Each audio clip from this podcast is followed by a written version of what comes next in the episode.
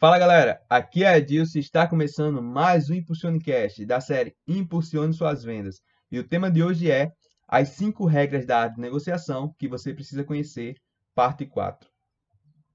Sua estratégia de negociação colaborativa, apoiada por sua preparação e pelo manejo ideal do tempo e da informação, deve levar o mapa, melhor alternativa para um acordo negociado.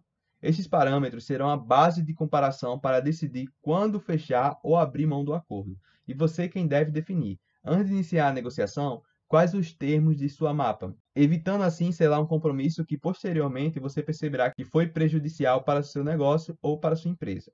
Lembre-se, as mapas são dinâmicas. Não adianta definir uma mapa para certa negociação e querer repeti-la na próxima, pois as variáveis do mercado são muito complexas Dessa forma, fica evidente que a arte da negociação exige muita preparação e estudo.